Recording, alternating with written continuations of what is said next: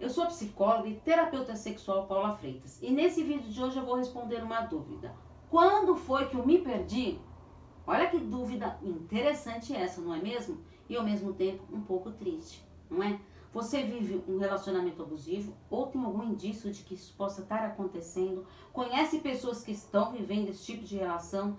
Compartilhe os meus textos, os meus vídeos e pode passar o meu contato para essa pessoa para se informar sobre os atendimentos individuais, presenciais, online ou terapia de casal. Estou à disposição para informações no 11 98313 2371.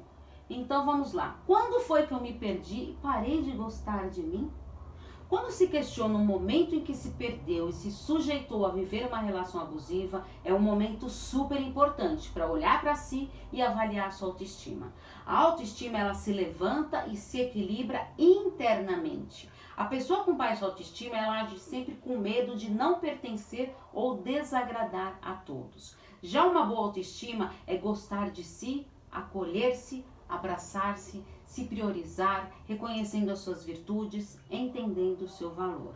O primeiro passo para investir em si é se conscientizar da sua baixa autoestima. Então é fundamental entender que se deve fazer pequenos movimentos para alimentar a sua autoestima.